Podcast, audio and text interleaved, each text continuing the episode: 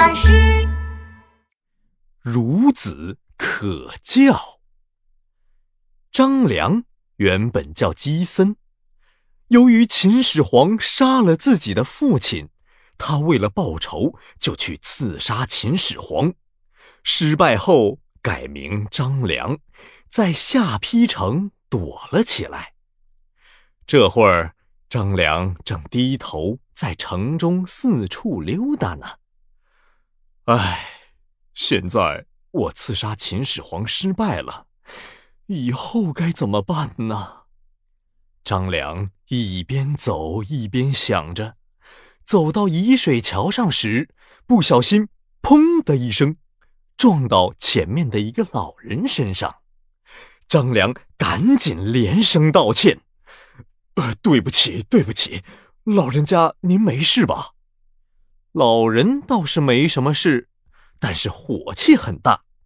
他气冲冲地说：“小伙子，走路要看着前面。”“呃，是是是，您说的对。”老人打量了一下眼前的张良，看他气宇轩昂，但是眉头紧锁。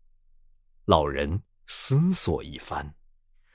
这小伙子资质不错呀，嗯，我来试试他。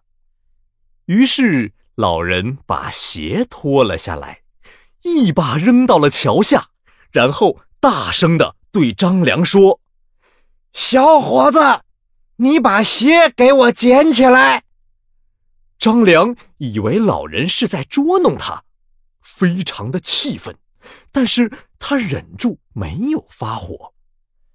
老人见张良没反应，声音又变高了一些：“说你呢，小子，快帮老人家把鞋捡起来！”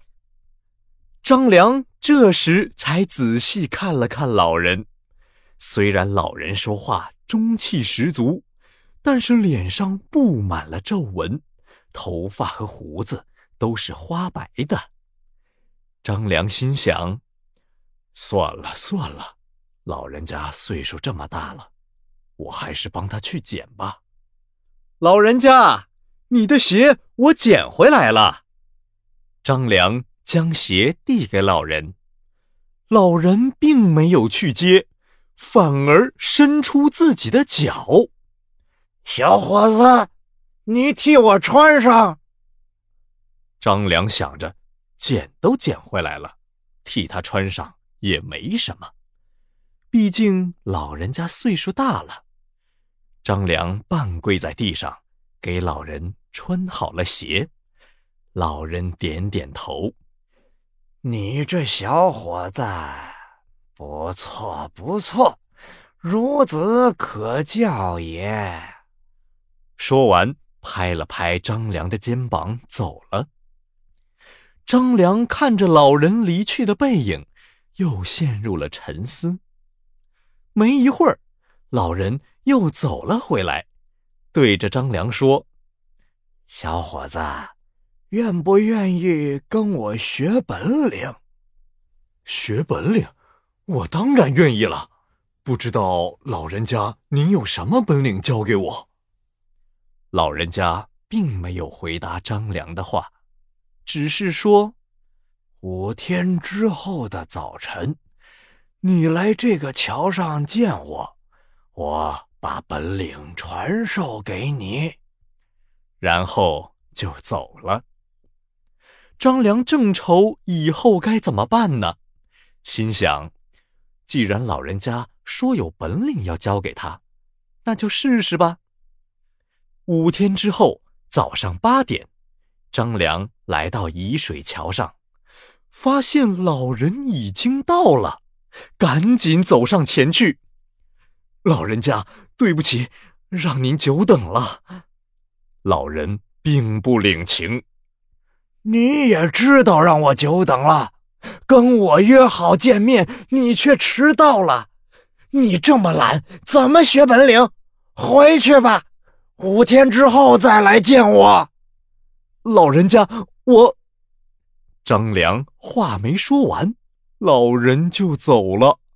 只听见远处传来一句老人的声音：“下次早点来。”张良心里很过意不去，自己是来学本领的，结果还没老人家来的早，真是太不应该了。又过了五天，公鸡刚刚喔喔喔的打鸣，张良就从床上爬了起来，迅速的朝着沂水桥走去。张良刚一到桥上，就傻眼了。老人又站在桥上等着他呢。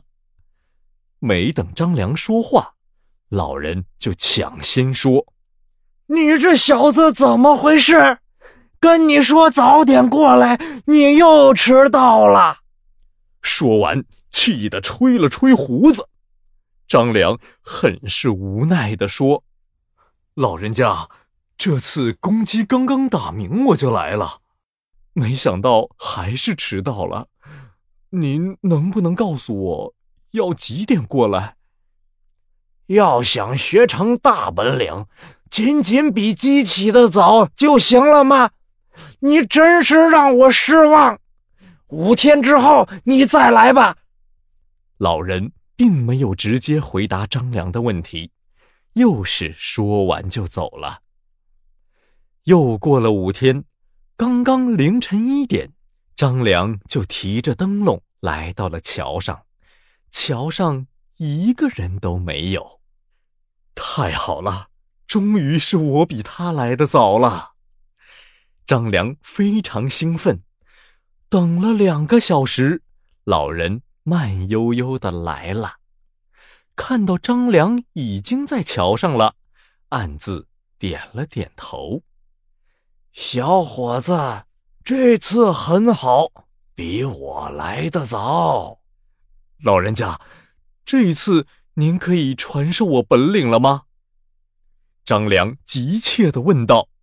老人哈哈大笑：“小伙子，这么着急学本领，那你前两次为什么不早点来？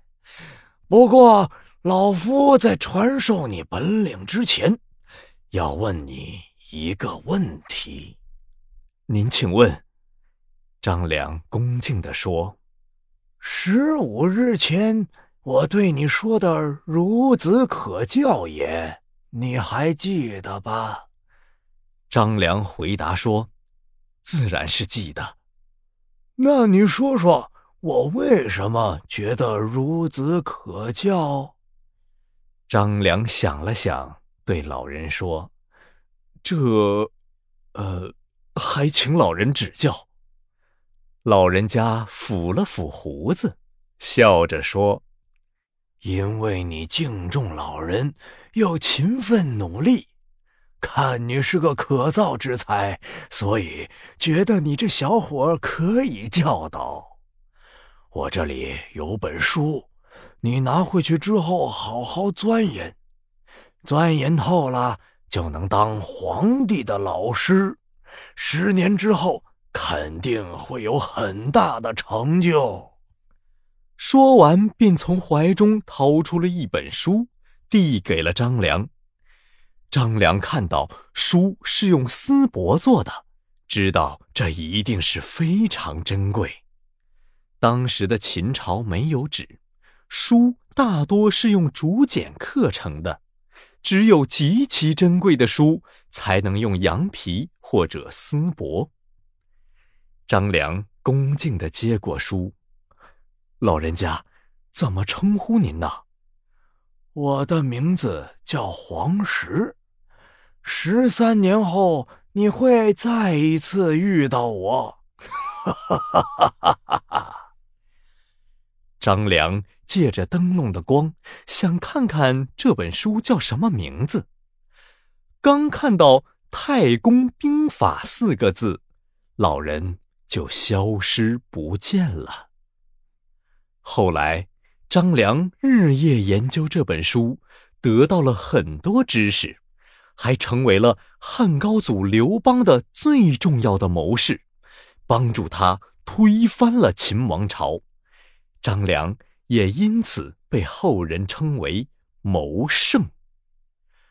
孺子可教这个故事记载在《史记·刘侯世家》，孺子指的是年轻人，教是教会，孺子可教，意思就是敬重老人和勤奋的孩子是可以被教育的。